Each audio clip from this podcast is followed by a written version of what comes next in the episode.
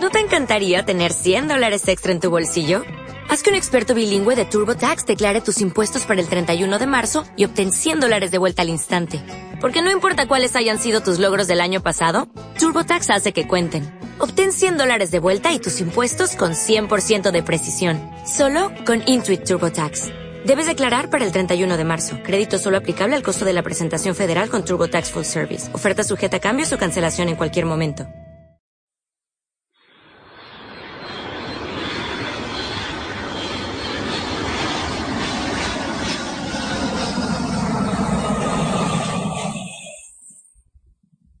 Queridos pasajeros, les informamos que en unos minutos aterrizaremos en territorio... Madness. Territorio Madness.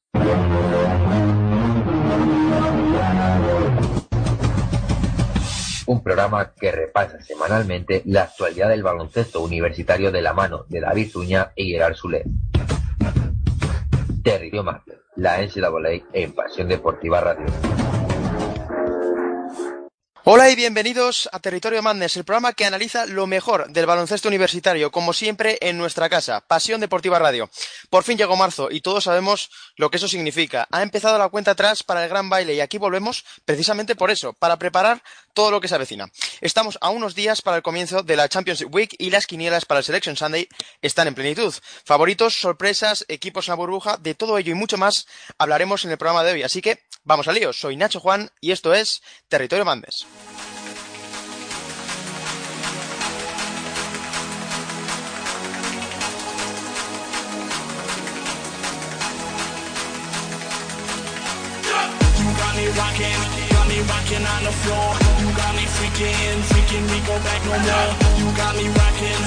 rocking on the floor. I see you dancing in a way like no one before.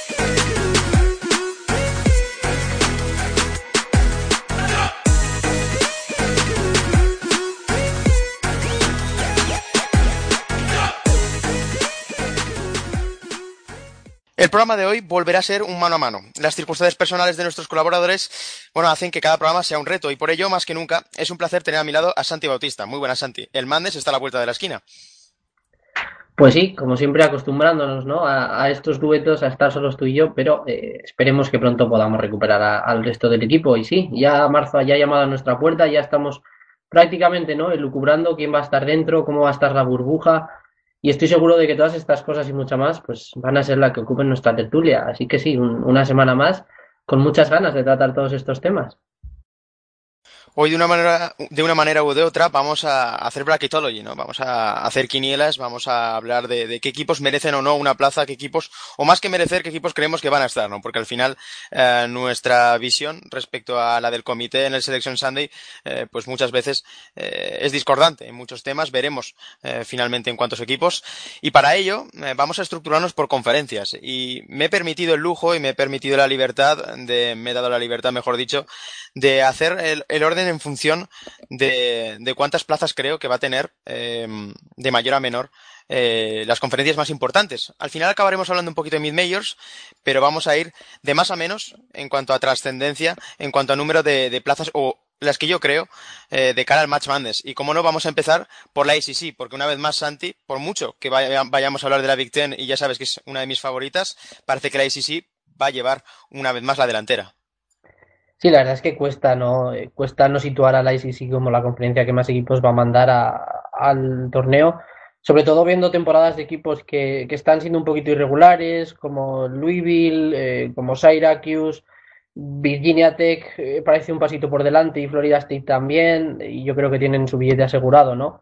Y contando todos esos, pues prácticamente hasta el séptimo, octavo de la conferencia, pues podrían entrar perfectamente. Quizás el Wolfpack está un poquito más descolgado, pero bueno, al final de momento su resumen pues no, no tiene muchas derrotas y, al final puede ser lo que cuente, ¿no? Yo creo que es una conferencia que este año está siendo muy dura.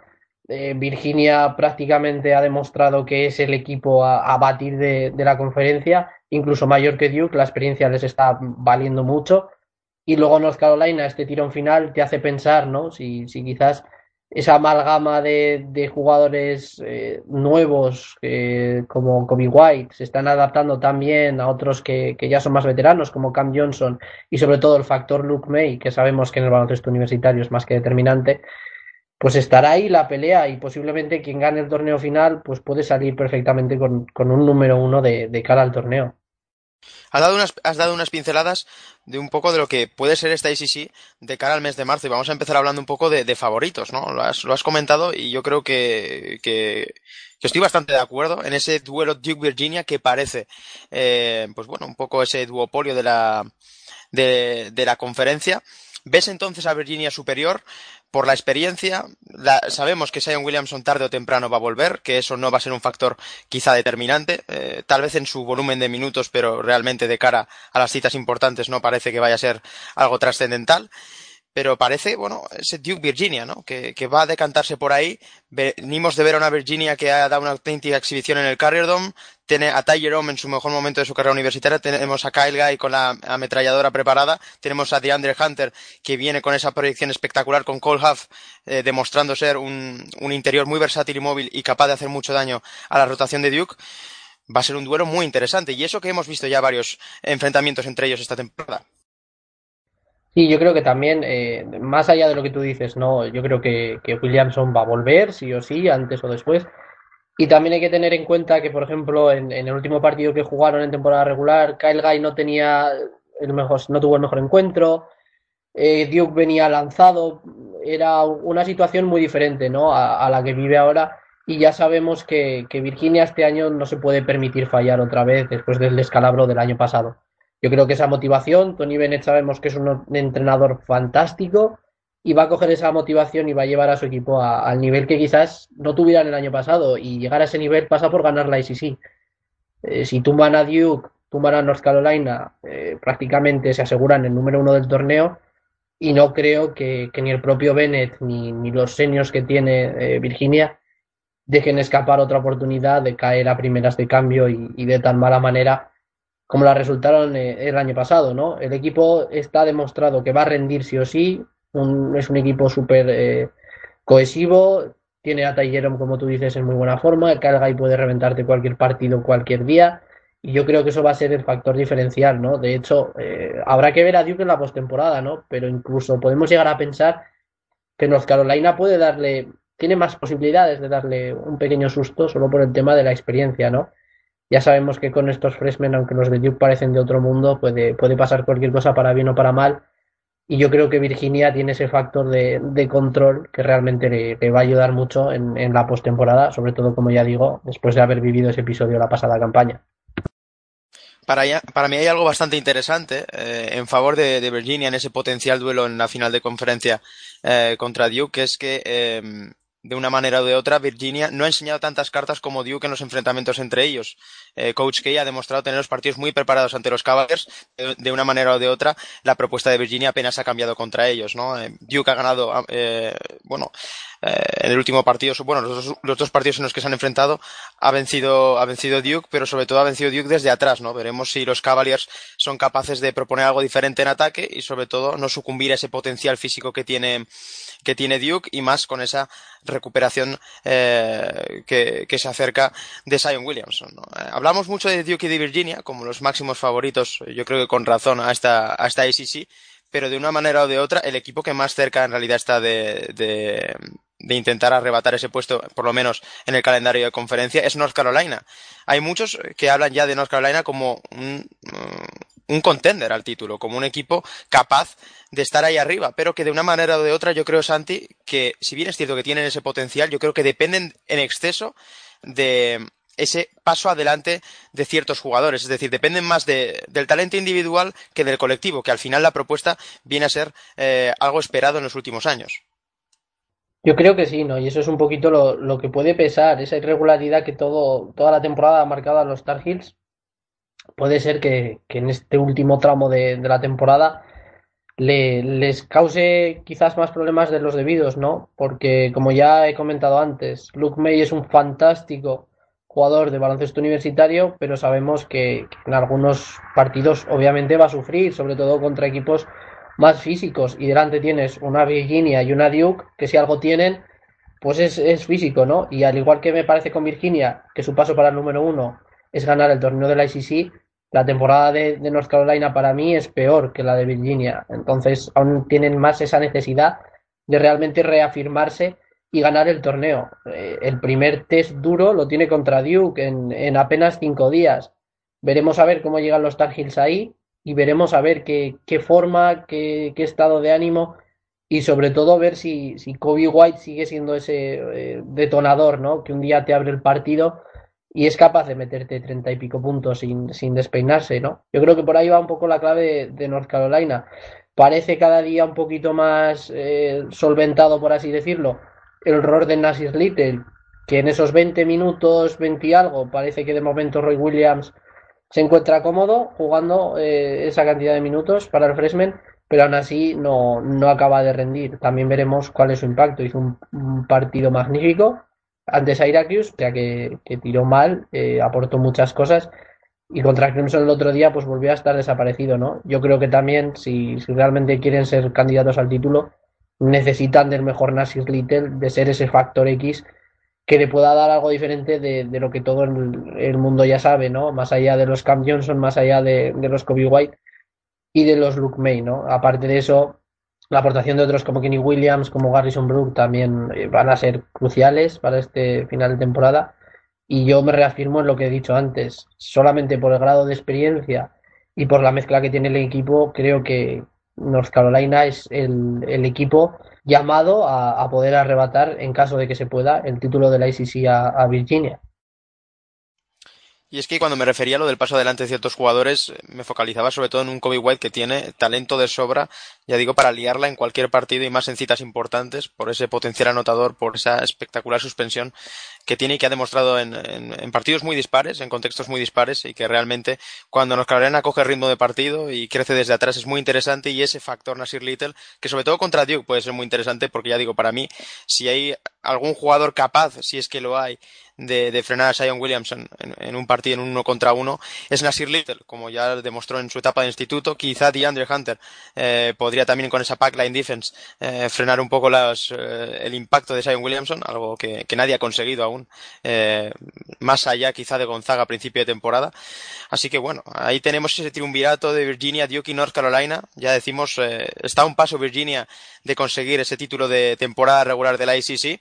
Pero bueno, también hay equipos que han hecho muchos méritos para estar en el Match Madness y de hecho, pues equipos como Florida State o Virginia Tech, pues tienen prácticamente asegurada su, su presencia en el Madness y a partir de aquí eh, las candidaturas pues bueno son un poquito más borrosas pueden tener eh, sus peros pero lo cierto es que sería complicado Santi no ver a equipos como Syracuse o como Louisville en, en el Match Madness. Ya North Carolina State y Clemson creo que están inmersos en la burbuja, pero yo creo que Syracuse y Louisville eh, van a estar dentro. Eh, con Syracuse tengo, tengo un debate bastante curioso que de hecho hay, hay varios ya, varios periodistas americanos que también han comentado estas cosas, ¿no? Si tú coges eh, la Syracuse de las primeras partes, en el calendario de conferencia han ido por delante de Duke, han ido por delante de, North Carolina, y el otro día han ido por de, fueron por delante de, Virginia, hasta que Virginia tuvo esa segunda parte espléndida que, que destrozó a los Orangemen, ¿no? Eso, y la victoria contra Duke te da que pensar eh, que Syracuse debería estar dentro. Pero también es un equipo que es muy plano, eh, es un equipo que en ataque muchas veces no ofrece nada y que realmente se va a salvar, ya digo, la, la victoria contra Duke va a ser lo que le dé el caché de, entrar al Magnes sin tener yo creo que pasar por, eh, por la burbuja. No hace mucho Andy Katz lo metía como, como un sit 7, creo recordar, en una de las predicciones que hizo. Así que bueno, al final ganar contra, contra un equipo así, pues te deja entrar, pero yo creo que no va a ser este año el año de, del típico equipo underdog que, que daba sustos en el torneo. Yo creo que este año va a ser eh, bastante, bastante más comedido, ¿no? Luego en el caso de Louisville, Louisville me parece un poquito más regular que Syracuse, aunque los récords son parecidos, pero yo creo que es un equipo que ha demostrado tener un pelín más de, de regularidad, un equipo que, que, ha sabido ganar mejor, eh, tiene victorias muy buenas como, como, la de Wake Forest, aunque no, no llega a ganarle a, a, Duke, pero tiene victorias contra North Carolina, que ahora tiene mucho valor, tiene victorias contra otros equipos de la burbuja, como North Carolina State, Eh, yo creo que, que bueno, eh, también ganar a Virginia Tech en, en su casa cuenta bastante. Eh, no, no hago por es que me he confundido y, y eso. Yo creo que, que, es un equipo que también por méritos propios pues va a estar y a quien no le, le gustaría ver a Jordan en y, compañía y a Chris Mack de nuevo en el, en el Madness con un buen equipo como, como Louisville. Luego Clemson me cuesta un poco verlo porque me parece que es un equipo que, que, ha jugado por debajo de sus posibilidades todo el año, que quizás debería haber acabado por encima de otros como Syracuse sin mucha duda. Yo creo que va a tener un poquito más complicado y lo mismo con North Carolina State, ¿no? Yo creo que, que hasta Louisville está segura la entrada, pero si veo, por ejemplo, también a Clemson, no me acabaría de extrañar como tampoco me, acabaría de extrañar viéndoles ser cabeza de serie en el NIT, ¿no? Eh, yo creo que las posibilidades son, son bastante eh, cualitativas de tanto de ver a los dos equipos dentro como de, de verlos fuera y son prácticamente el mayor espejo de, de la burbuja esta temporada. Y que sinceramente a mí me gustaría ver a State dentro. Siempre ha sido un equipo que, que, nunca he compartido demasiadas simpatías, pero la verdad es que el baloncesto que están demostrando esta temporada, yo creo que más allá incluso de, su regularidad eh, en el calendario non-conference, que ya en el calendario de conferencia se ha complicado un poquito más, quizá por falta de alternativas, pues me gustaría ¿no? ver a los Wolfpack dentro, frente a una Clemson que comparto totalmente lo que dices, creo que ha rendido por debajo de las expectativas en todos los sentidos. E incluso eh, en casa, donde me parecía que iba a ser un equipo bastante sólido, capaz de sorprender a más de un equipo, pues realmente no han llegado a estar ahí. Así que con esto vamos a cerrar el capítulo de la ACC. Ya digo, más o menos nos movemos entre las ocho, las nueve eh, plazas de cara más Madness, yo creo que van a ser ocho. Y pasamos a la Big Ten, una de las conferencias más bonitas esta temporada, sin lugar a dudas, en el baloncesto universitario, una auténtica jungla competitiva, donde, bueno, hemos tenido más allá de la montaña rusa hemos tenido una serie de equipos que han ido de menos a más, un equipo que se ha consolidado y un equipo que una vez más ha vuelto a superar eh, todo tipo de dificultades. Y quiero empezar por este último, Santi, por Michigan State, que pese a la lesión de Joshua Lanford, pese a la reciente lesión de Nick Ward, siguen ahí. Y una vez más, vamos a anunciar lo de siempre, que Tom Izzo consigue sacar petróleo de las piedras y que Tom Izzo consigue sacar y optimizar al máximo sus equipos. Y aparece que, que, a veces pecamos, ¿no? De, de decir el, síndrome de, de, Villanova, por llamarlo, ¿no? Que siempre Michigan State eh, parece, tiene tramos de la temporada en los que es un equipo que dices, este equipo en la Big Ten, que puede pasar mal. Es un equipo que, que a ratos parecía corto de mimbres y luego de repente Tom Izzo se inventa eh, cuatro o cinco jugadores que, que bueno, te, te completan el roster cuando cae un Lanford y, parece que todo está eh, acabado, por así decirlo, pues jugadores como McQuaid, como Goins, como Tillman dan un paso adelante y hacen que, que prácticamente sin, sin, perder demasiado el equipo siga tercero en la Big Ten. Y en cualquier torneo, sobre todo en esa conferencia, pues nunca se sabe. El paso adelante de Cassius Winston ya era hora, pero está siendo impresionante. Uno de los mejores bases ya no solo de la conferencia, sino de la nación, ¿no? Yo creo que es un jugador que este año sí que ha mejorado un montón, sobre todo desde la caída de, de Langford, sus números han sido buenísimos. Un Nick Ward que ya sabemos que cuando está concentrado y puede estar en cancha puede hacer muchísimo daño y que quizás eh, como punto muy negativo el perder con Indiana eh, ya no solo le da vida a Indiana, sino que le deja un poquito mal parado en tema de confianza, ¿no? Indiana al final se mete en la burbuja porque ha ganado dos partidos a los Spartans. Entonces, eh, eso puede ser un poquito más complicado. Pero sabemos que llega a marzo, sabemos que hizo, como tú dices, va a sacar petróleo de las piedras, va a hacer que sus jugadores den el 200%, y, y yo creo que es un equipo muy a tener en cuenta tanto para ganar el torneo de, de, la conferencia como por qué no tener una, una run, como dicen en Estados Unidos, un recorrido en el torneo más, más que interesante. Es que quería empezar con los Spartans de Michigan State porque creo que el título de la, de la Big Ten eh, tiene muchas posibilidades de quedarse en el estado de Michigan. Y es que enfrente tienen a los Wolverines, que después de su fulgurante inicio de temporada han bajado, como es normal, quizá empezaron demasiado bien, en todos los sentidos, física, tácticamente, individualmente, y que sin embargo parecen dar un nuevo repunte en este recta final de temporada. Eh, va a ser muy interesante cómo se presentan los Michigan, eh, los Michigan Wolverines una vez más en marzo. Pese a la derrota hace unos días ante Michigan State, volvieron a dar un golpe sobre la mesa en casa de Maryland, una de las canchas más complicadas eh, del país. Y una vez más, Santi, tenemos a una Michigan que se presenta en marzo con la sensación de que su mejor versión está por llegar o que si llega a parecerse a la del principio de temporada, tenemos incluso un contender. Y tenemos el test perfecto antes del torneo. Creo recordar que aún queda otro cruce entre los dos equipos de Michigan y, anímicamente el equipo que gane ahí va a salir eh, súper bien parado y Michigan puede volver a coger forma, ¿no? Es verdad que ganó a Maryland después de perder contra los Spartans y, esa venganza les puede sentar como un tiro para decir vamos a ganar el, torneo de la Big Ten y vamos a conseguir un muy buen seed para el torneo.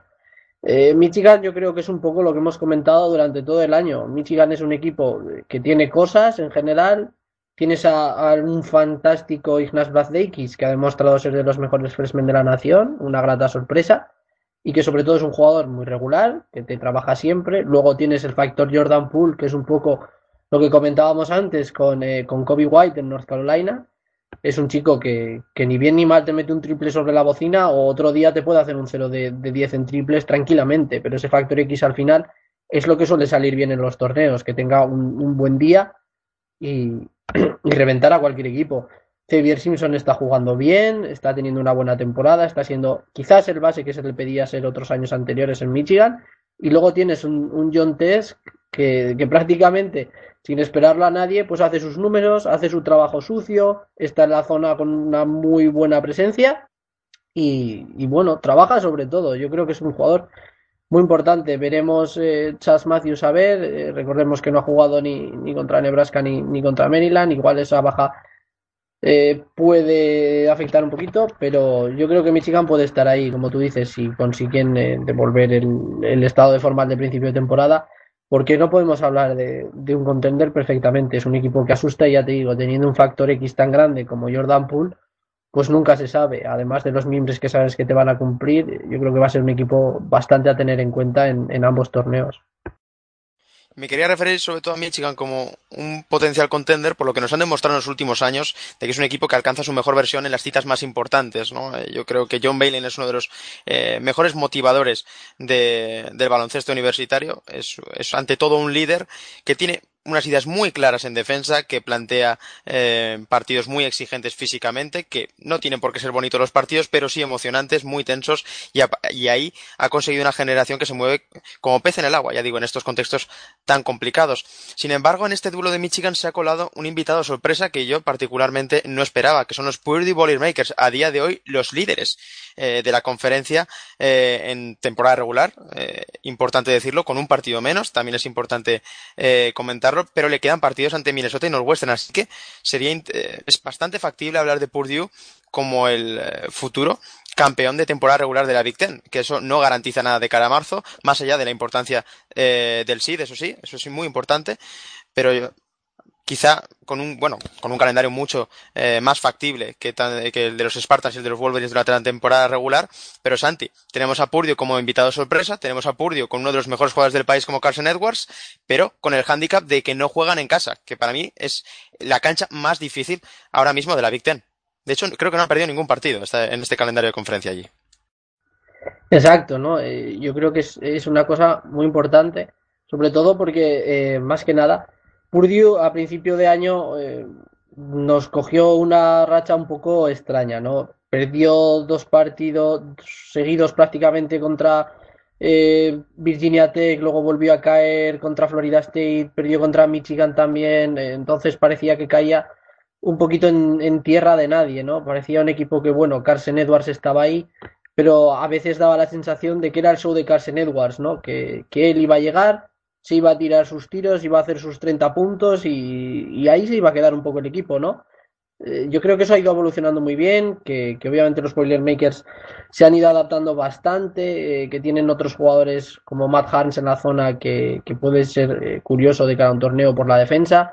Como tú dices, están imbatidos ahora mismo en casa, en, en el calendario de conferencia pero también eso yo creo que les puede ayudar, ¿no? De, para intentar dar ese paso adelante, de, decir, vamos a ver si fuera de casa seguimos siendo el, mismo equipo que en casa, intentar jugar bien y así coger con confianza el, torneo. Yo creo que eso va a ser muy importante para ellos. Yo creo que Painter al final ha acabado dando con la tecla. Eh, Ryan Klein ha estado muy bien durante prácticamente todo el año, está siendo muy importante para que Carson Edwards pueda realmente eh, dedicarse a lo que mejor hace, ¿no? Y descargarle a veces de, ese trabajo.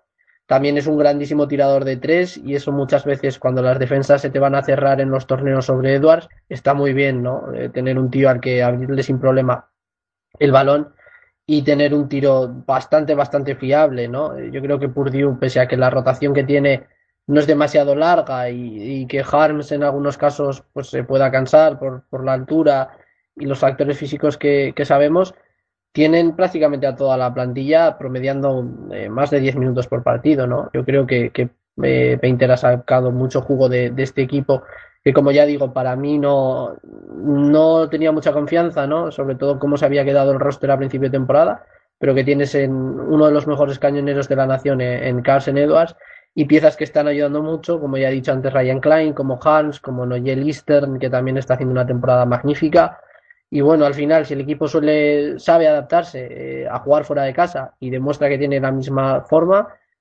pues la verdad es que, ¿por qué no podemos hablar de, un equipo que gane la Big Ten? En el torneo igual lo veo más complicado por el tipo de defensa que se practica y porque va a obligar a los secundarios a, trabajar mucho más allá de, Carson Edwards, pero también, ¿por qué no? no? También estaría bastante divertido ver a, ver a una Purdue que sorprendentemente ha hecho una buena temporada, pues tener eh, una buena aparición en el Madness. Una Purdue muy interesante, yo creo también para el Match Madness, más allá del torneo de la Big Ten, donde quizá sea más complicado por eh, la tipología de juego y sobre todo por las propuestas de, muchos equipos, eh, porque hablamos de Michigan, de Michigan State, pero luego por detrás vienen equipos como Wisconsin muy aguerridos en estos contextos pero es un equipo que realmente, bueno, Matt Painter yo creo que tiene mucho mérito en la temporada de Purdue porque ha conseguido que ciertos jugadores tengan muy claro su rol y tengan muy claro qué pueden hacer para que uno de los mejores jugadores del país rinda como tal. Y has nombrado a Ryan Klein como realmente ese, ese base en pista. Carson Edwards eh, ha acabado consolidándose como un combo. Eh, nunca ha sido un director de juego, pero eh, se le descarga mucho en esas labores de, dirección, como bien has explicado. Noel Lindstrom como uno de los mejores pegamentos de todo el país. Matt Harms, ese holandés ex de la Peña que que está haciendo muy bien su trabajo en, los tableros. Y tenemos a una serie de jugadores que, ya digo, no son estrellas ni mucho menos como Evan Podrio, Trevon Williams, Grady Eifert, que, ni mucho menos son estrellas que, no han despuntado por partidos de mucha anotación, pero que tienen muy clara su labor en pista. Y eso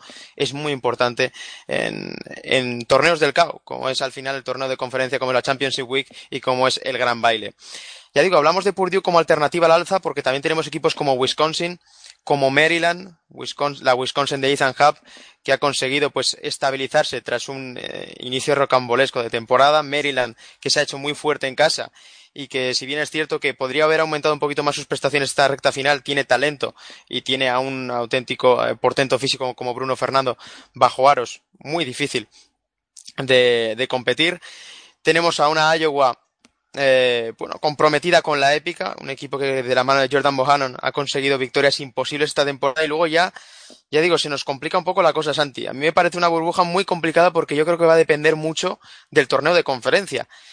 Quizá Purdue, Michigan, Michigan State, Wisconsin, Maryland y Iowa tengan más o menos eh, un resumen propio eh, de marzo y sean locks de cara al gran baile, pero Ohio State, Minnesota, Rutgers, Illinois y luego el caso de Indiana, que lo trataremos aparte. Pero de estos equipos que te he dicho, eh, la verdad es que la cosa está bastante difusa. La verdad es que yo creo que me gustaría, eh, simplemente por, pues por cambiar y por alegrarme, ¿no? Que, al final Rogers estuviera en el Madness sería bonito, ¿no? Por ver a un equipo que, que realmente no suele ser un habitual. Pero mira su resumen y, realmente que, coges las victorias un poco con pinzas, ¿no? Porque gana Ohio State, que también es un equipo de, burbuja, gana Indiana, que también es un equipo de burbuja, gana Iowa y a Minnesota, que lo mismo, pero realmente su mejor victoria es contra Ohio State, o sea, es un equipo que, yo creo que lo tiene bastante complicado para entrar. Ohio State sorprendió a principio de temporada, eh, jugó bien, pero es un poco lo mismo, ¿no? Es un equipo que a mí me crea muchas dudas a la hora de, conseguir un seed. Obviamente eh, hay que tenerlo en cuenta ¿no? en, la burbuja. Iowa quizás sea de esos equipos que me has eh, nombrado el que más eh, posibilidades tenga para mí de, entrar. Pero ya te digo, Ohio State, viendo el calendario de conferencia, empieza la conferencia, pierde cuatro partidos seguidos. Luego, dentro del calendario, la única victoria que tiene es contra Iowa, decente y claro pierde contra Maryland, pierde contra Iowa en su casa, pierde contra Rutgers. Yo creo que es un equipo que, que lo tiene, no quiero decir complicado, ¿no? Porque yo creo que eh, ha tenido rachas de temporadas de la temporada muy buenas, pero también ha tenido sombras que no sé yo si, si van a eclipsar a las luces que ha tenido. Y, y Iowa al final eh, tiene un mejor récord, tiene un mejor récord en conferencia y yo creo que con, con, un par de victorias en el torneo de conferencia o con una buena victoria en el torneo de conferencia prácticamente de, debería, debería ser un lock, ¿no? Al menos bajo mi punto de vista si consideras que, que Ohio State necesita un muy buen torneo para entrar a, la burbuja y entrar al torneo. Al final, eh, yo creo que, que Iowa necesita un escalón menos, ¿no? Porque al final eh, los Hawkeyes han estado peleando, eh, tienen eh, un poquito mejor, bueno, por lo menos bajo mi punto de vista, tienen un resumen un poquito mejor. Eh, han ganado partidos como Oregón, que a principio de temporada era un equipo a tener en cuenta. Han ganado también a Ohio State. Han ganado a Michigan en, casa suya de, los propios Hawkeyes, pero ya es una victoria ante un equipo grande. Y yo creo que prácticamente si Michigan acaba teniendo un seed alto, al igual que pasa con Syracuse y su victoria ante Duke, pues porque no debería estar Iowa eh, en el torneo si tiene una victoria contra un equipo de calibre como es Michigan. Ya digo, la burbuja está muy interesante en la Big Ten porque tenemos a una Ohio State que empezó fatal el, calendario de conferencia y que a partir de entonces tampoco ha conseguido recuperarse del todo. Un equipo muy inconsistente que además hace unos días anunció eh, la suspensión, aunque temporal, de su pilar anotador como es Caleb, Wilson. Tenemos a una Minnesota que que bueno, que por lo menos ha sobrevivido esta temporada, que parece carne de nit, a no ser que consiga sorprender mucho eh, en este torneo de conferencia, que tiene una muy buena oportunidad de dar un golpe sobre la mesa eh, próximamente ante Purdue.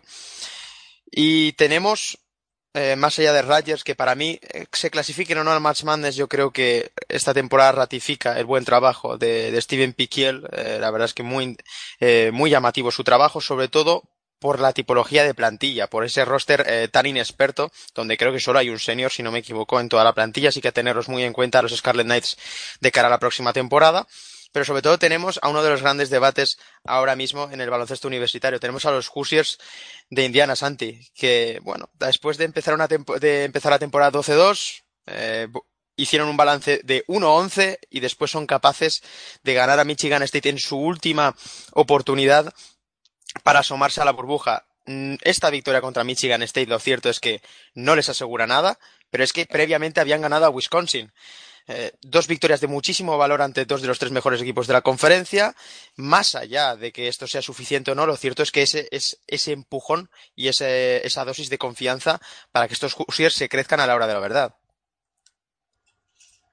Y sobre todo, yo creo que esa es la clave del debate que traemos siempre cuando hablamos de Indiana. Romeo Lanford. ¿Qué necesita Romeo Lanford para eh, realmente rendir? Necesita las luces, necesita eh, que Indiana haya ganado dos partidos a Michigan State y como tú dices a Wisconsin. Eh, es suficiente, ¿no? El factor hype de, del propio Romeo para meterlos con un récord horrible. Yo creo que ahora mismo, obviamente, no, no están dentro de, del Madness. Necesitan algo más. Pero si Indiana gana dos partidos en el torneo de conferencia, por otra parte, también lo veo difícil, ¿no? No meterles, porque las victorias al final de calibre están ahí, sobre todo eh, con, con, el modo de selección. Muchas veces eh, eso es lo que, lo que cuenta. Que ahora Michigan se esté acordando, o sea, que ahora Indiana se esté acordando del partido que pierde con Purdue en su casa en el Assembly por dos puntos, pues yo creo que prácticamente si, si gana ese partido serían un fijo, ¿no? Eh, luego hay que ver las derrotas que ha tenido Michigan, ha tenido, o sea, que ha tenido Indiana. Ha tenido derrotas malísimas, pero también luego ha perdido de tres con Ohio State, pierde de Dios con Purdue, pierde de poco también eh, fuera de casa contra Iowa. Yo creo que, que el final de temporada realmente esos marcadores tan ajustados también pueden ayudar un poquito a ver el potencial que pueden tener los Hoosiers y ya digo, si al final acaban ganando dos partidos en, en, el torneo, pues para nada me extrañaría que entraran al Madness, porque al final las victorias contra los equipos grandes es lo que es. Si Michigan, o sea, si Michigan State hace un muy buen torneo y al final Indiana eh, puede hacer eh, un torneo decente, el caché de esas victorias acabará subiendo. O lo mismo puede ocurrir si Wisconsin da el campanazo y gana el torneo de la Big Ten, Indiana tiene una victoria contra ellos. Así, ¿por qué no le puede dar el pase? Yo creo que es una situación muy delicada, ¿no? También el, hype de Romeo Lanford puede ser condicional, pero tampoco me extrañaría que dieran el campanazo en el torneo. Y ya te digo, yo creo que con un par de partidos ganados, sobre todo uno contra un equipo medio bueno, puede empujar prácticamente a, de la burbuja y aunque sea entra en el First. En definitiva, pase lo que pase con Indiana en, estos próximos partidos y en el torneo de conferencia, va a ser uno de los grandes debates en el Selection Sunday. Así que con ellos, con uno de los casos eh, más llamativos del baloncesto universitario de cara al gran baile, cerramos el capítulo de Big Ten para adentrarnos en la Big 12, donde tenemos una oportunidad, tenemos un contexto histórico. Nos encontramos posiblemente, Santi, ante esa fecha que llevo, bueno, yo desde, sinceramente, eh, lo desconocía, no, no, seguía el baloncesto universitario antes de que esto pasase. Estamos ante una temporada en la cual Kansas, Kansas que no Kansas State, los Kansas Jayhawks de Bill Self pueden o tienen bastantes papeletas para no ganar eh, la temporada regular de, de la Big 12. Eh, tenemos a Texas Tech y a Kansas State con un balance de 13 y 4 y a Kansas con 11-5.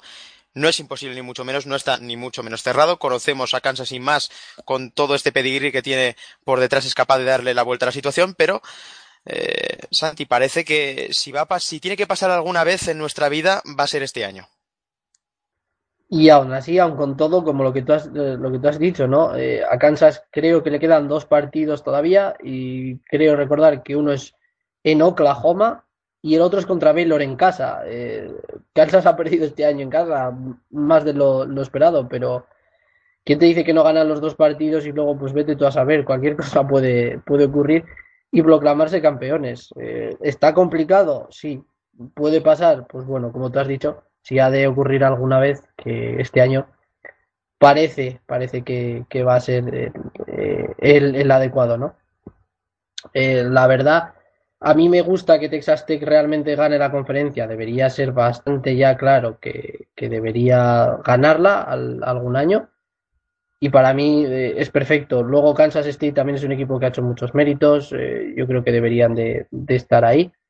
Y bueno, eh, no lo sé, me, me un poco extraño, ¿no? Porque no sabría qué decirte. Yo creo que Kansas no la va a ganar este, este año, pero no lo sé, tampoco me quiero meter la mano en el fuego porque, porque pues bueno, luego puede ganar y, y salir la carambola y al final proclamarse campeón de, conferencia. Eh, sobre todo, eh, antes he dicho que había perdido en casa, no, de, está embatido en casa este año Kansas y, Baylor cierra en, en Fog eh, la temporada, así que, que por qué no va a ganar los dos partidos Kansas, ya digo, y sonarle la flauta y al final acabar campeón porque un mal día de Texas Tech o, un mal día de, Kansas State que ahora mismo no, no sé de memoria el calendario que tienen en los dos últimos partidos eh, Texas Tech juega contra contra uh, no no sí. No, no, sé de memoria el calendario que tienen y, puede ser puede ser por qué no bueno, para repasar un poquito, Kansas State se enfrenta eh, en casa ante, ante Oklahoma y, por su parte, eh, Texas Tech tiene restante también un partido y si no me equivoco, sí, como tengo bien apuntado, eh, se enfrenta en casa de Iowa State. Un enfrentamiento muy, muy complicado. Eh, tenemos a los Cyclones como una de las grandes revelaciones que, aunque se ha venido abajo en las últimas semanas de esta de esta Big 12, perdón.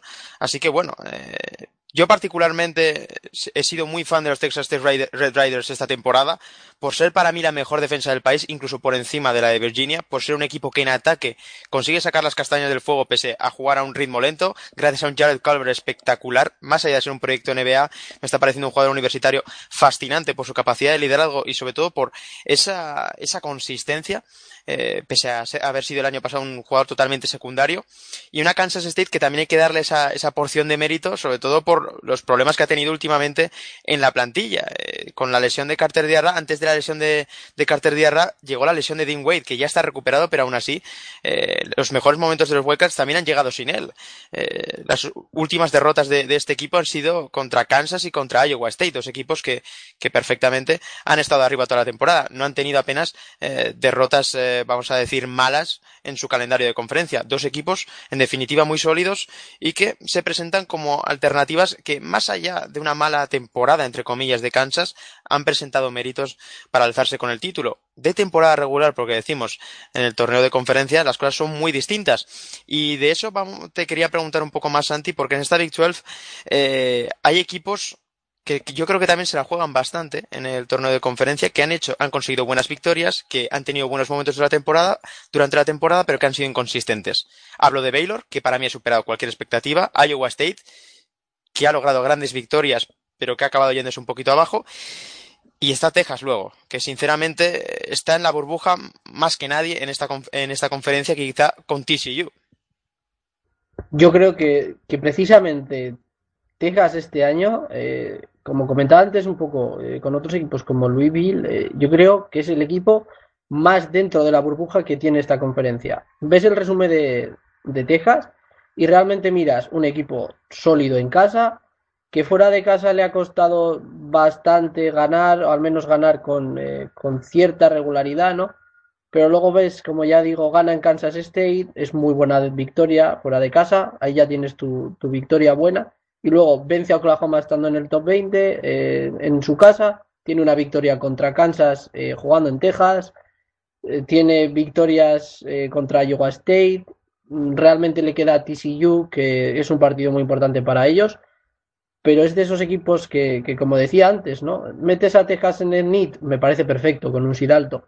Metes a Texas con un SID muy bajo en, en el Madness y gana un partido en el torneo o hace un buen torneo, eh, ¿quién le va a decir que Texas no merece estar cuando ha sido un equipo que ha tenido tramos, como tú has dicho, bastante regulares dentro de, la conferencia y que realmente eh, cuesta ver una catástrofe, ¿no? Oklahoma yo creo que se ha caído un poquito, Otis y yo lo mismo, sobre todo cuando tienes una Baylor que, parece haber apretado ahora un poquito más y que tiene también jugadores eh, bastante interesantes como eh, Mackay Mason, gente como Tristan Clark, que ha hecho también una muy buena temporada, que se traduce en victorias contra equipos de la propia burbuja como Iowa State fuera de casa, eh, contra Texas también. Eh, es una pena que, realmente eh, Baylor también depende de, esa victoria entre Texas Tech, ¿no? Que si Texas Tech gana la, temporada regular, pues obviamente son de esas buenas victorias que siempre acaban subiendo de valor bastante. Y bueno, yo creo que, que, Baylor puede estar ahí, como tú dices. Baylor a mí me parece un equipo hecho con, con parches, un poquito, por así decirlo. Recordamos que uno de sus mejores jugadores está siendo Mario Kegler, que salió rebotado de Mississippi State y al final aparece que, que ahora ha, ha, encontrado su sitio bien en, en Baylor y tiene cosas como Tristan Clark, como Mackay Madison, como King Mackler, eh, yo creo que es un equipo, lo que te digo, hecho un poco a, parches, pero que realmente han hecho un bloque muy duro, muy bueno y, que han sabido mantenerse ahí y dar al final de temporada un empujón muy bueno y sobre todo tienen un partido fuera de, casa contra Kansas que de ganarlo ya no les metería ni en la burbuja, ¿no? Les metería directamente en el, torneo final sin, sin lugar a dudas. También me parece que, que Iowa State eh, no se puede decir que ha hecho mejor temporada de lo esperada, pero también ha hecho una muy buena temporada. Eh, lo mismo, tiene gente muy muy interesante, como eh, Marian Sayok, como Nick Pab, eh, ha ganado a otros equipos que están parejos en la misma situación que ellos, sobre todo dentro de, de la conferencia, y el dúo Wigginton y Talen Horton Tucker, pues obviamente merece estar en el Madness, ¿no? Eh, y por qué no, ya te digo, eh, Iowa State quizás ha sabido ganar a, equipos de, su caché, eh, yo creo que, también un buen torneo le mete dentro, pero es que prácticamente, si comparamos a los tres equipos que están en la burbuja de, la Victor, como son Baylor, Texas y Iowa State, es que prácticamente están en la misma situación. Si se cruzan en el torneo, si Iowa State gana en casa suya a Texas Tech en su último partido de temporada regular, pues prácticamente también se podría saltar la burbuja y, ser un lock, aunque sea con un sit bajo. Es complicado, pero yo creo que, ese partido de Baylor contra Kansas y ese Iowa State Texas Tech eh, realmente van a marcar qué equipos están en la burbuja de, esta virtual, quiénes no, o en caso de perder los dos, pues todavía no, no podríamos decir nada y habría que esperar al torneo.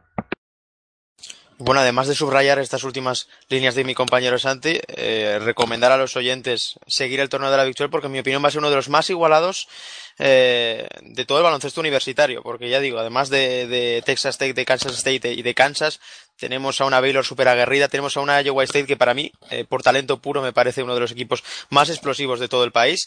Tenemos a una Texas que te puede salir por todos los lados por ese tremendo potencial físico que tiene entre manos y, en definitiva, tenemos a unos equipos que se la juegan, que necesitan grandes victorias como Oklahoma o TCU, más allá de que West Virginia o Oklahoma State ya estén fuera de la carrera. Así que vamos a seguir viajando eh, por Estados Unidos para irnos a la Southeastern Conference. Santi, una de las uh, conferencias que para mí más beneficiadas han salido este año, cuyo nivel medio ha sido, en mi opinión, bastante alto y que sobre todo se han beneficiado de la evolución a final de temporada de Kentucky. Y de Kentucky vamos a empezar hablando porque, Santi, ¿cuánto ha cambiado la película desde principio de temporada? Qué difícil parecía entonces y qué buen equipo parece ahora los Wildcats de John Calipari. Sobre todo, eh, yo creo que, que, hablar de los Wildcats hay que remarcar una palabra, solidez. Es que es un equipo súper sólido, un equipo que trabaja como un bloque, que realmente eh, ha sabido sacar de PJ Washington un auténtico jugadorazo, que gente como que el Don Johnson trabaja y se deja todo en la pista y eso realmente les ha hecho dominar. Tienen eh, una victoria buenísima tumbando a Tennessee. Como tú dices, es, es uno de esos años, ¿no? Que Calipari siempre dice que los principios de temporada se le hacen duros con las incorporaciones, con demás, y a veces eh, parece que lo dice un poco, pues por, por, pintar las cosas un poquito más de rosa, ¿no? Porque no se le eche tanto encima por su estilo de, reclutamiento y, su dependencia de los freshmen, pero es que realmente este año es el espejo de eso, ¿no? Un equipo dubitativo que no encontraba mucho eh, la tecla, luego Caliparida con la tecla, Tyler Gerro está cerrando muy bien la temporada, que el Don Johnson, como ya he dicho, tremendo, tienes un pegamento como Ray Travis que, que, ya sabíamos que iba a ser la pieza clave y luego sobre todo el tener jugadores que quizás su aportación no sea demasiada pero saber que pueden tener minutos de refresco como es AJ Montgomery que prácticamente se puede decir que, que, es un suplente de lujo por así decirlo tener un jugador de su calidad en high school como suplente aún no desarrollado además eh, pero que te da buenos minutos es tremendo lo mismo con Nick Richards que además da intensidad eh, y Manuel Quickly también es un base de refresco bastante bueno. Aston Haggans eh, yo creo que está siendo bastante infravalorado, está jugando muy bien. Y realmente eso es Kentucky, ¿no? Kentucky es un equipo que te lucha, es un equipo con una buena rotación bastante asentada, que ya da sustos a, equipos de primer nivel, como ya digo, como Tennessee. Un equipo que, que sobre todo lo que tú has dicho, eh, Kentucky ha subido tanto que la burbuja de, de la SEC realmente es más grande debido a eso y sobre todo tener en cuenta los dos últimos partidos de Tennessee contra Ole Miss y Florida, dos equipos que están eh, de cabeza metidos, ¿no? Y además yo creo que, que Kentucky puede tener un muy buen seed, sobre todo con los problemas que parece que está teniendo Tennessee últimamente hasta la victoria contra Kentucky, que parecía que flojeaba un poquito, ¿no? Contra los equipos de, de alto nivel de su conferencia y que le podían dar un susto en el torneo. Yo creo que de Kentucky ganar el, el torneo de la Southeastern puede salir muy muy bien parado y con un seed muy muy serio de cara al torneo final, ¿no? Yo creo que va a ser así y sobre todo si sabe cerrar bien eh, los dos últimos partidos contra equipos de la burbuja, pues los tiros van a ir por ahí, ¿no? Yo creo que Kentucky puede ser incluso un seed 3 o, estar en ese rango sin lugar a duda. Y toda la temporada hemos hablado eh, con todo merecimiento de Tennessee, una de las grandes historias de la temporada en el baloncesto universitario, gracias a un Rick Barnes que ha, eh, que ha hecho de, de, los Volunteers uno de los equipos más sólidos del país sin eh, grandes estrellas, con jugadores como Grant Williams, como Admiral Schofield, como Jordan Bone, jugadores hechos a sí mismos, ¿no? como se suele decir, durante su carrera universitaria, que, que, bueno, que con la derrota, con esa derrota hace, hace unas semanas ante Kentucky, pues bueno, se, ese, ese hype decayó un poquito, pero volvieron a reivindicarse eh, hace apenas unos días ante los Wildcats, eh, ganando con contundencia. Tenemos a una Kentucky cuyo eh, único, bueno, eh, cuyo mayor punto débil, mejor dicho, es la aportación desde el banquillo prácticamente nula.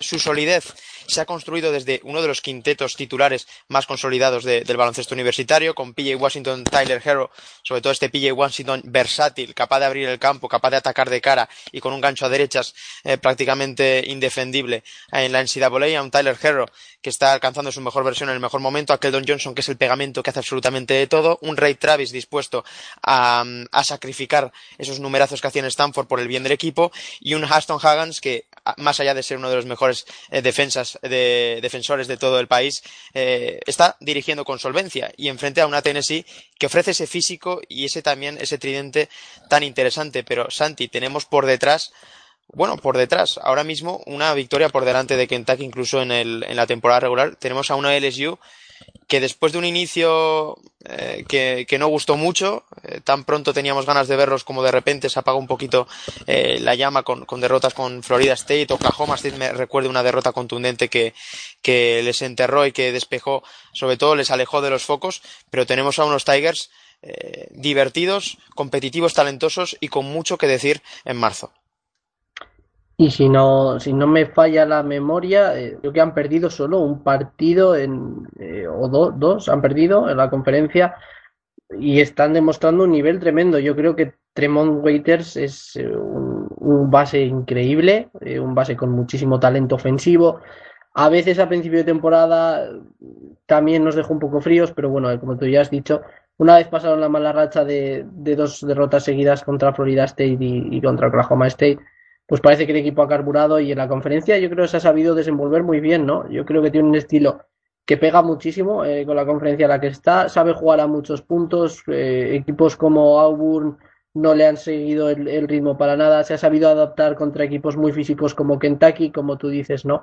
Eh, de, con jugadores muy, muy buenos, ya te digo, remarco lo de Temon Waiters porque es, es uno de los jugadores que por favor todo el mundo de, debería de, de dedicar un momentito para verlos, ¿no? Luego también un Javonte Smart que, que, prácticamente hace lo que ya auguraba cuando le pudimos ver nosotros en el sub-17, ¿no? Un jugador muy, muy bueno, muy, muy regular y que es capaz de, aportar muchísimo en muchas facetas. Quizás eh, Emmitt Williams no esté teniendo todos los minutos que él se esperaba, pero sigue estando ahí, sigue aportando bastante, sigue siendo un grandísimo reboteador y un jugador muy físico que con los emparejamientos que pueda tener el SU eh, en la postemporada, pues le puede hacer eh, un trabajo muy muy bueno y sobre todo en Skylar Mays que está siendo la segunda espada de, de los Tigers y ayudando mucho en, en la anotación. Además de, de un Raid que ya sabemos cómo va no hay días que lo ves jugar y parece un, un tipo que, que, puede superar sus problemas físicos y, estar metido en la lottery como parece que otros días eh, le pega mucho y, eso que está siendo bastante más eh, regular de lo que yo personalmente me esperaba también estaría bonito, ¿no? Ver eh, con un muy buen SIDA los Tigers en el torneo, pero yo creo que al final la solidez de, de, bloques como Tennessee y quizás el talento global que pueda tener Kentucky, que para mí en, ahora en la postemporada, el Ray Travis que hemos visto durante la temporada regular no va a ser el mismo, yo creo que va a tomar más galones y quizás adaptar más es, esa experiencia y ese juego sobre todo cuando las defensas pues eh, estén más pendientes de gente como Kendon Johnson, ¿no? Eh, o como PJ Washington. Yo creo que ahí es donde realmente va a brillar el propio Ray Travis y va a ser un factor diferencial para Kentucky. Eh, no sé si decirte que lo veo como el segundo en discordia, porque me parece muy parejo a los Wildcats, pero tampoco sé si decirte que, que es el mejor equipo de la conferencia junto a Tennessee. Me deja un poco extraño los Tigers, que ya te digo, no me extrañaría para nada verlos ganar, sin, sin lugar a duda, el torneo de la Southeastern y tener un, un, muy buen papel en el torneo final.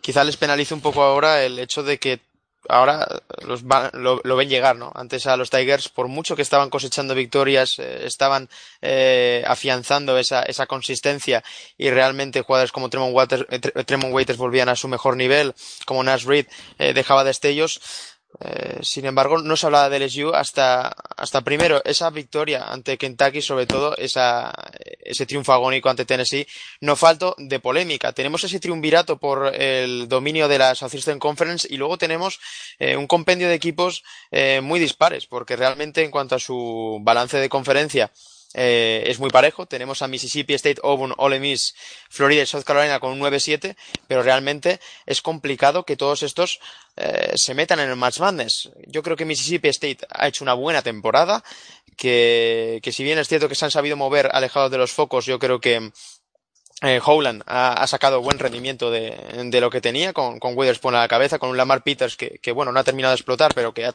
acabado siendo un fantástico jugador universitario, con una Auburn que realmente para mí eh, no ha superado las expectativas y eso, que está arreglando un poco su temporada, Ole Miss que no contaba para nada con ellos y aunque se estaban desinflando un poco últimamente, yo creo que han hecho méritos para, para al menos eh, tener un buen puesto en la burbuja y una Florida que bueno, quizá en tierra de nadie sobre todo el, Auburn ha pisado el, el acelerador en, el mejor momento, ¿no? Porque la sensación que nos dejó en ciertos tramos de la temporada que, parecía un equipo anímicamente roto, que más allá de, Bryce Brown no encontraba nada y, Jared Harper también eh, eran las únicas luces, ¿no? Que tenía un equipo que a principio de temporada estaba llamado a, romperla y estaba llamado a estar muy, muy arriba en, en la Southeastern. Es verdad que ha tenido malas rachas, pero bueno, eh, al final gana a equipos de la burbuja como eh, Mississippi State, gana a Florida, gana Alabama, que yo creo que ha caído un poquito más, pero bueno, eh, vete tú a saber con un buen torneo si, si, Alabama podría estar. Pero sobre todo eso, ya te digo, la, la consistencia que parece haber encontrado Auburn y que poco a poco vaya a su mejor nivel, y sobre todo si, si el dúo Bryce Brown y Harper está en, en su mejor momento de juego, son jugadores que se pueden ir a los 30 puntos prácticamente sin, sin despeinarse, ¿no? Le queda Alabama y Tennessee, eh, sobre todo Tennessee en casa, eh, que quizás, bueno, eh, pueda ganar, aunque sea bastante complicado, por lo menos sobre el papel.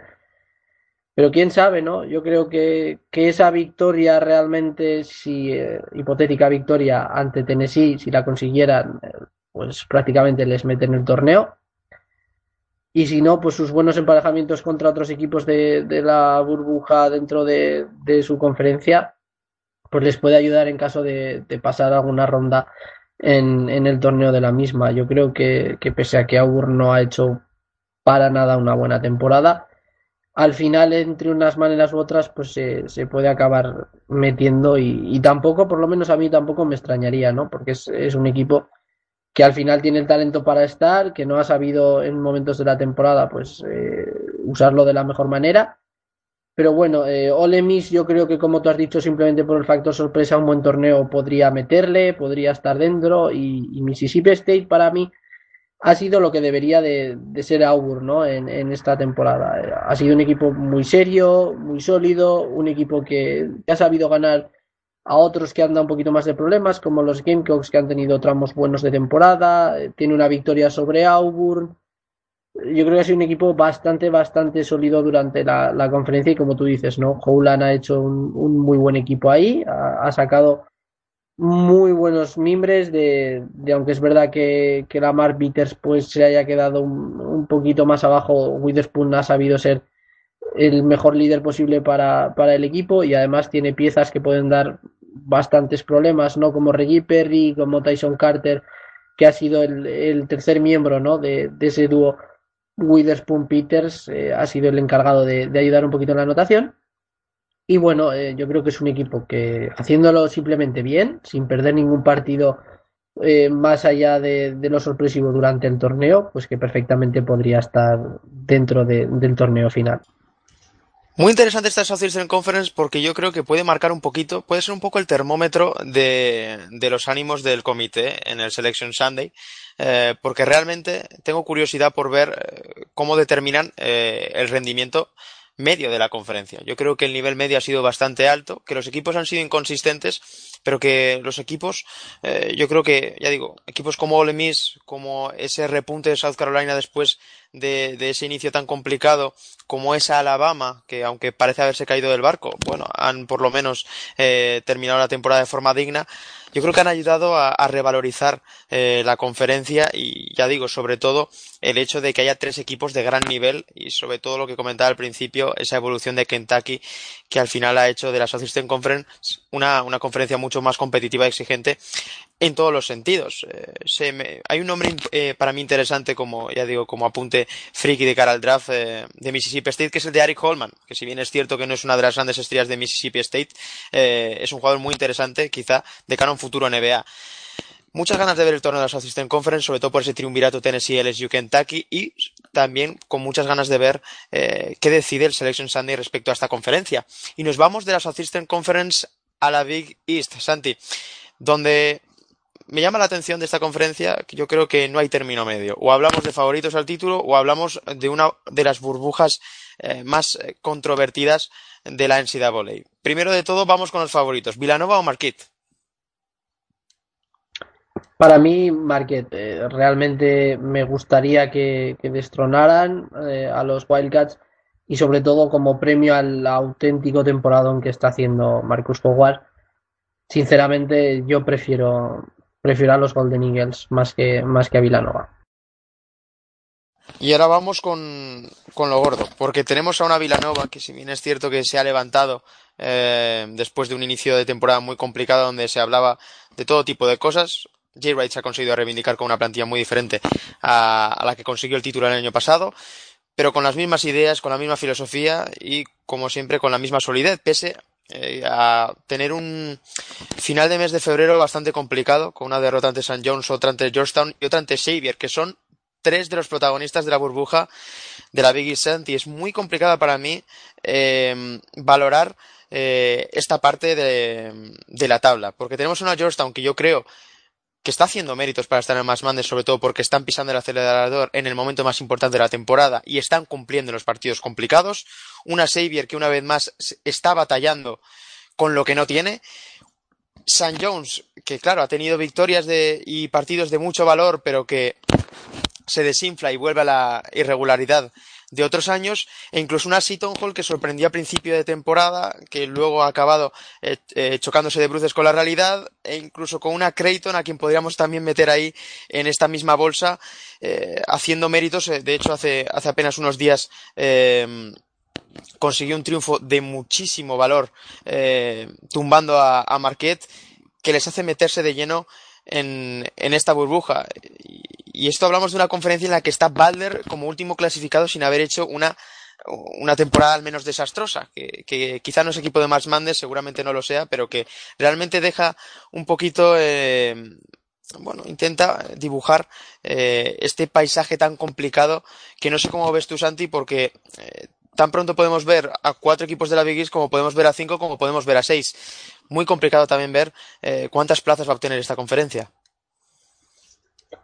complicado como no decir que, que, a día de hoy es imposible, ¿no? Porque realmente San Jones, por ejemplo, yo creo que dentro de, de la conferencia tiene victorias tremendas, gana Marquette, eh, de hecho gana Marquette dos veces en su casa y fuera, gana también a, a Villanova.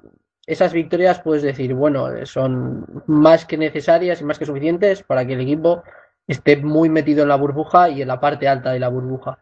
Es un equipo que lleva otra vez dos partidos malos, que pierde contra Xavier en su casa, pierde fuera contra DePaul y aún le queda ir a, a jugar a Ohio contra Xavier. Eh, yo creo que, que, realmente para no tener demasiada necesidad en un torneo brillante, tiene que ganar a Xavier, eh, sí o sí. Eso también le daría puntos por encima de sus otros perseguidores en la burbuja y seguiría aumentando un resumen que, como tú has dicho, no parecía que iba a pintar muy bien y enseguida eh, pues se desinflaron de, de, sobremanera.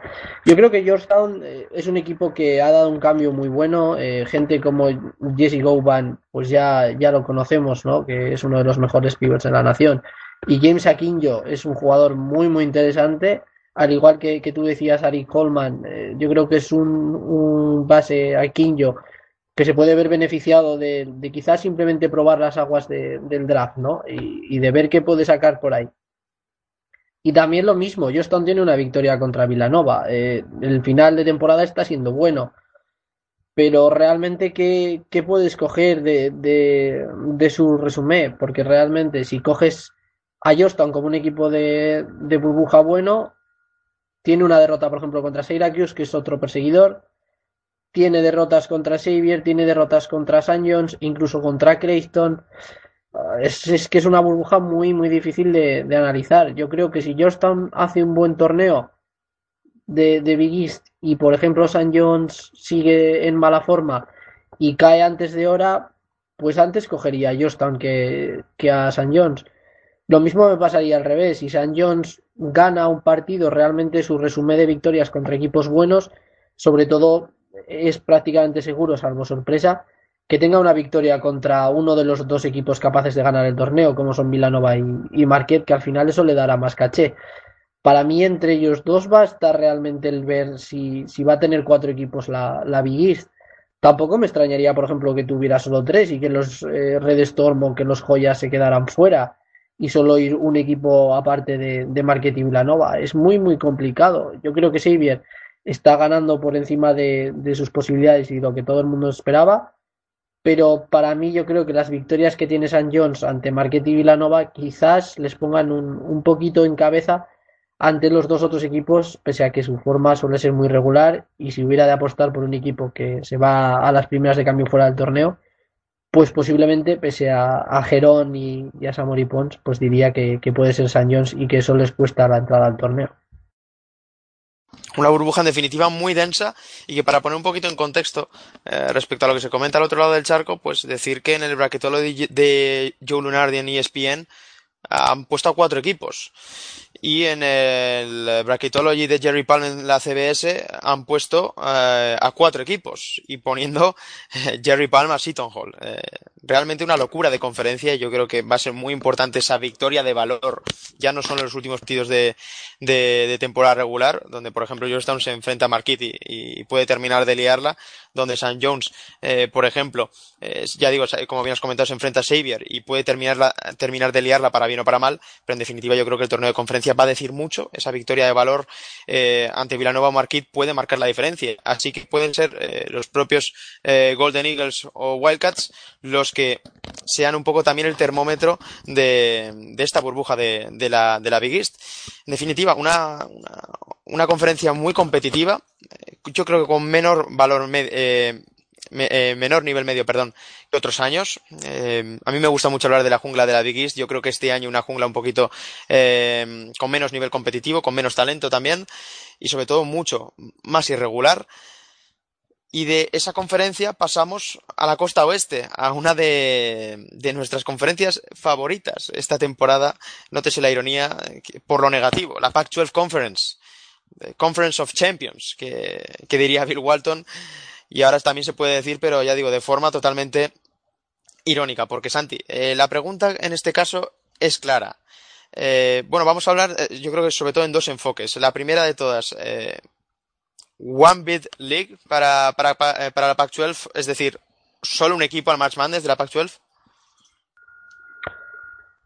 Solo Washington realmente, de, de. Si Washington no gana el torneo, entraría Washington, por resumen, que yo creo que sí que debería al torneo. Yo creo que es eh, ahora mismo la única manera prácticamente fija de que haya dos equipos de, la Pac-12 en el torneo. Lo veo difícil, salvo eh, hecatombe de los Huskies en el torneo de, de la Pac-12 que realmente Arizona State u, u, Oregón puedan entrar sin tener la, el trofeo de, campeón de la Pac-12 en, en, su vitrina, claramente. Y como digo Oregon State, digo eh, UCLA o, o, Utah, que son los dos máximos perseguidores. Pero eh, estamos hablando de que más allá de Washington y Arizona State, que tienen récords decentes, por ejemplo, UCLA está en 16-13, Utah en 15-13 y son eh, cuarto y quinto de la, de la conferencia. O sea, no me extrañaría que fuera una One Big League, pero vamos, para nada. Y yo creo que salvo hecatombe de, de Washington en el torneo y que ganaran los Sun o los Beavers, pues va a ir un poquito por ahí los tiros, la verdad. Es que eh, el segundo enfoque, la segunda dimensión de, de esta tertulia respecto a la, a la Pac-12 iba en torno a esa hipotética derrota de Washington en, el torneo de conferencia, eh, sea en la final o en la semifinal. La realidad es que Washington ha sido para mí el único equipo que realmente durante, durante la temporada ha demostrado ser eh, un lock para el Match Madness, un equipo seguro para el Match Madness, el único, porque realmente eh, es el único que ha sido consistente y ha dado eh, muestras en la cancha de, de tener lo muy claro y de ser realmente dominante en sus partidos en los que era superior, porque Arizona State que ha hecho una temporada meritoria que empezó con, sobre todo eh, muy envalentonada por el, por el gran inicio de temporada de Lugendort.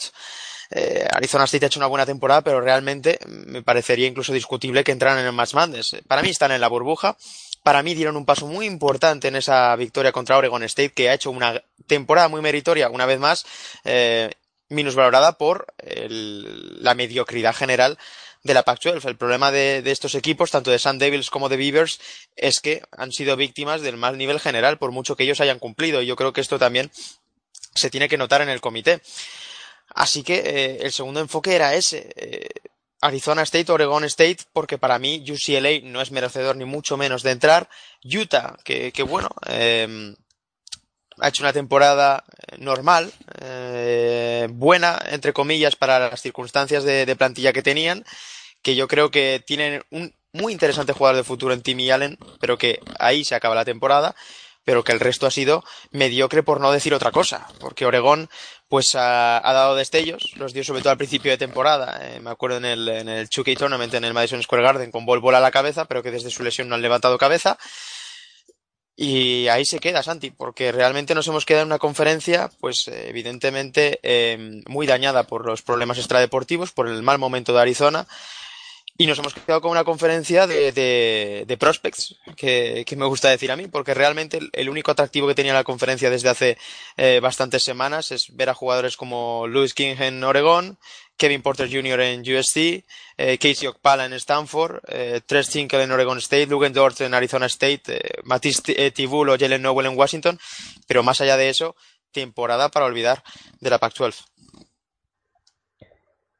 sobre todo yo creo que eh, el debate de, de, que qué equipo va a ser el que quizás solamente un equipo no pueda entrar aparte. Antes por ejemplo teníamos que un Arizona posiblemente iba a ganar el torneo y luego no quizás demasiados candidatos pero sí que tres o cuatro equipos de los que podías picar alguna victoria entre ellos aunque fuera o, ganar Arizona o, o alguna cosa así que les dieran papeletas. Es que este año, si te paras a mirar el resumen, eh, ¿qué vas a decir? Por poner un ejemplo, que Arizona State está por encima de, eh, de Oregon State porque se han ganado entre ellos. Yo creo que no son victorias que cuenten realmente a la hora de decidir una burbuja, ¿no? Yo creo que es que realmente tener tan tan mal nivel medio es lo que más le va a penalizar a la conferencia a la hora de que más allá del que gane el torneo entre, porque realmente si Washington no gana sería otro debate, pero realmente es lo que decía antes, eh, solamente vería Locke, por ejemplo, pongamos que gane Arizona State el torneo, Arizona State y Washington, tampoco me atrevería a meter eh, a Oregon State sin haber hecho un partidazo tremendo en el torneo, lo cual pasa por ganar a, Washington o ganar, eh, es que re realmente haber ganado en temporada regular al equipo que gane el, el, torneo de conferencia, es que realmente estaría ahí.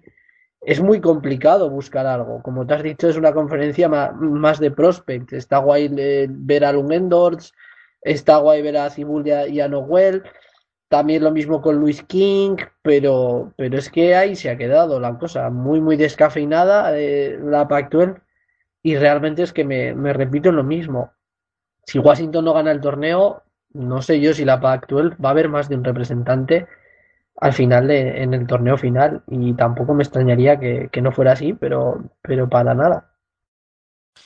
Bueno, con la mediocridad que nos ha dejado la Pac-12 esta temporada, nos despedimos de las de las Haymakers, de la, esta especie de Power Six eh, que presenta el panorama del baloncesto universitario para acabar con bueno, con una, unas pinceladas de las mid-majors que, que, siempre nos gusta eh, comentar, ¿no? De vez en cuando encontrar un hueco para, eh, bueno, una de las eh, partes, uno de los pilares de la esencia del baloncesto universitario, como son estas universidades menos conocidas, pero que realmente, ya digo, eh, acumulan, recopilan todo lo que representa el baloncesto universitario. Y lo hacemos con una pregunta eh, sencilla y compleja a la vez, Santi, porque estamos eh, con el debate de todos los años.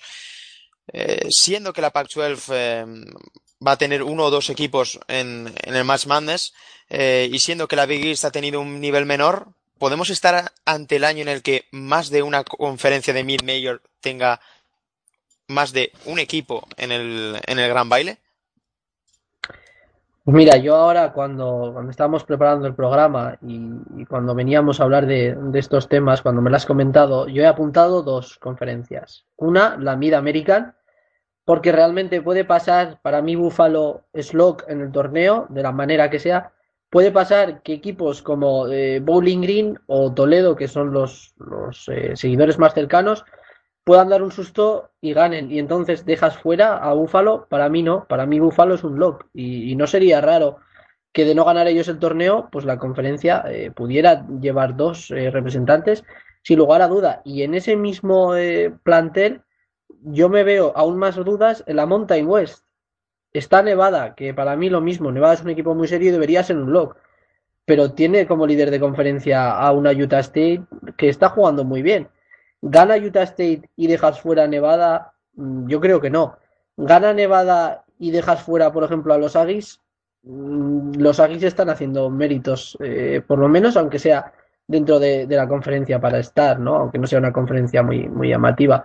Pero podrían ganar los Aggies perfectamente el torneo. O ya estirando el rizo muchísimo, muchísimo.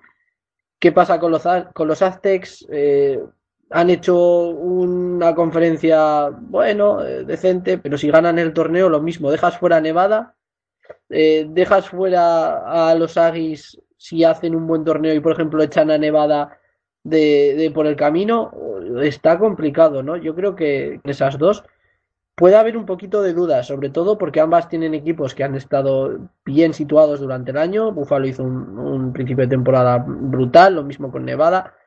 Y al final cuesta ver fuera, ¿no? Eh, cuesta verlos fuera. Yo creo que no, no va a haber posibles eh, temas como el de, eh, el de Gonzaga, ¿no? Gonzaga este año no va a dejar que otro equipo pueda dudar en la West Coast de, jo, si este año no gana Gonzaga o si, no sé, demás. Yo creo que ese factor queda bastante eliminado este año y, y, ya digo, para mí, tanto la Mountain West con Nevada en una posición parecida a la de Buffalo, pueden ser dos conferencias que, quizás rasquen y puedan llevar más de, más de un representante y la verdad es, es que, ¿por, ¿por qué no? no? No tendría ningún lugar a dudas. Luego también gente con, eh, como la Big South, con Radford y Campbell son equipos muy buenos, aunque no tengan un poquito más complicado. Pero bueno, quién sabe, ya te digo, yo, yo me quedo con la Mid American y, la Mountain West como conferencias a tener en duda, ¿no? Que, que yo creo que el ganador de, del torneo va a ser el que realmente marque cuántos equipos eh, pueden ir eh, al torneo final. Pues mira, yo apuntándome equipos, eh, la primera que he puesto es la Mountain West, sobre todo porque Nevada bajo ningún concepto se va a quedar fuera de Match Madness. Eh, más allá de, su rendimiento en la conferencia, que, bueno, suma tres derrotas dentro de, la conferencia, lo que también habla bien, yo creo, en, cierta manera, de, del nivel que ha tenido la Mountain West, sobre todo gracias a esa irrupción de, de Utah State, eh, esa, esa notable temporada de Fresno State y esos destellos de San Diego State tiene victorias eh, de valor en el calendario non-conference, pues ante Arizona State cuando era un, eh, cuando era un equipo top 25, eh, ante Loyola Chicago, que, que, aún guardaba algo de caché, ante BYU en su primer partido, eh, USC incluso, bueno, equipos al final de, de, de, high majors, que si bien es cierto que tienen Utah y USC eh, y Arizona State, que son equipos de la Pac-12, que estábamos hablando, eh, ya digo, con de menor nivel, que, pero siguen siendo importantes y ante eh, universidades de cierta entidad. Utah State no tiene esa, esas victorias, me están encantando estos Aggies. Ojalá, ya digo, ganen el torneo de conferencias solo para que puedan ir estos dos equipos, porque para mí ver a, eh, Keita en el, al portugués en el Match Mandes eh, tiene que ser eh, obligado, ya digo, más allá de su valor, de su futuro valor en el draft, por ver también a Sam Merrill, uno de los mejores anotadores del país. Yo creo que tenemos a Utah State y a, y a Nevada como los dos equipos, eh, pues bueno, dentro de, de la densidad de las mid-majors como los equipos más claros. Pero luego tenemos el caso de Buffalo, que no lo había tenido en cuenta hasta el final, y ahora que lo comentas, pues tiene todo el sentido del mundo. Un equipo top 25 durante toda la temporada y realmente una de las sensaciones del curso universitario, tan bien valorada por eh, la prensa y por eh, la organización durante todo el año, que se quede fuera, eh, sería muy llamativo. Pero claro, también tenemos ahí esa Ohio Valley Conference, donde, bueno, el fenómeno Jay Morant, pues bueno, podría, podría aparecer porque Belmont, eh, para mi parte como favorito dentro de la Ohio Valley Conference, ha hecho una grandísima temporada y bueno, tiene victorias eh, de cierto valor como, como ante UCLA, que, que para mí eh, merece subrayarse, también ante Illinois State en el primer encuentro de la temporada, victorias que bueno, eh, hacen, hacen buen, buen ver en su resumen, Murray State no tiene grandes victorias, pero tiene a una futura estrella NBA Y para mí, la que había dejado eh, con doble subrayado Santi con la Mountain West es la Southern Conference. No sé si estarás conmigo, pero el caso de Buffalo no es el mismo, pero casi con Wofford. Equipo 18-0 en su conferencia, la mejor temporada de su, de su carrera, por primera vez en el top, top 25. Y digo Wofford porque si cae tiene un grandísimo resumen y puede caer perfectamente ante equipos como UNC Greensboro de Francis Alonso, que es, eh, no es ninguna locura que, pierdan contra ellos, uno de los equipos más aguerridos de todo el país y que estuvo a punto de ganar el Rap Arena ante Kentucky, o Furman, que empezó muy bien la temporada eh, sorprendiendo a, a Villanova o a Chicago. No sé si estás conmigo en que la Southern Conference, quizá con la Mountain West y, uf, la Mid American, eh, puedan estar en el mismo saco y compitiendo por lo mismo.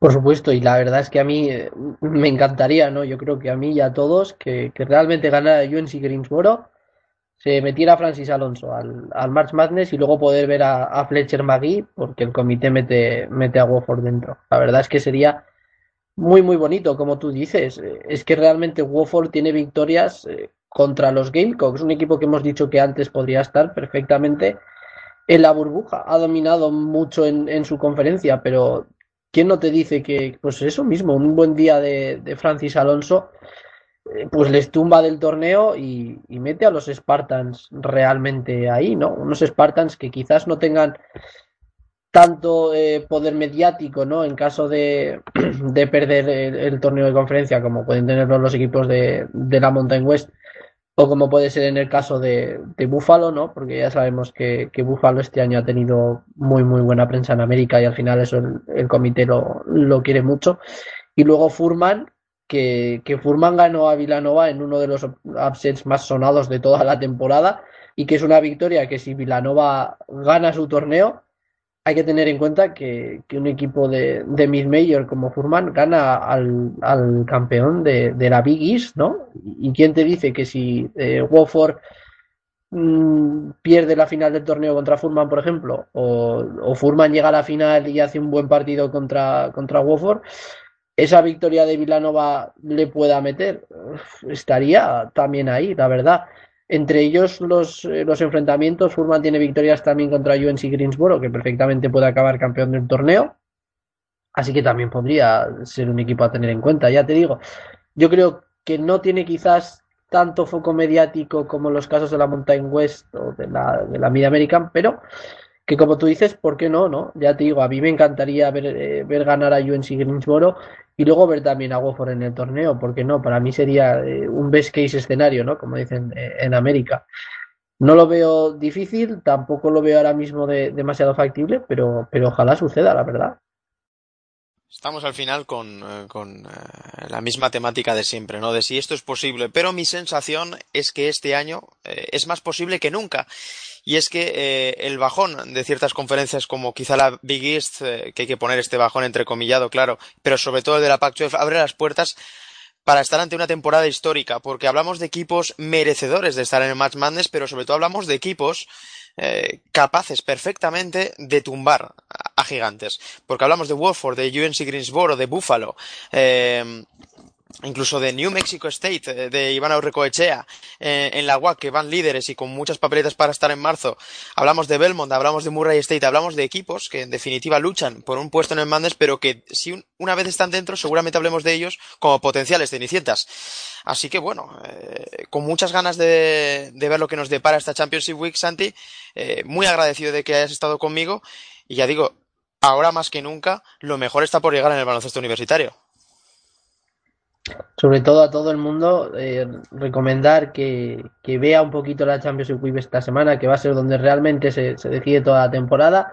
Y como siempre, hay que decir, el, el placer es mío de, de, poder estar aquí contigo a compartir esta charlita, que la verdad es que siempre suena, sienta muy bien. Eh, y sobre todo, pues mandar saludos a los que esta semana no han podido estar aquí eh, con nosotros y a ver, a coger muchas fuerzas, a empezar a rellenar nuestros eh, mocks, nuestros mocks bracket, por así decirlo, hacer nuestras propias eh, bracketologies y ver, ¿no? Esta etapa es muy divertida y, sobre todo ver eh, cuántos fallamos, ¿no? O, o, qué cábalas podemos hacer, de las que seguro que informaremos a todos aquellos que, que nos quieran escuchar.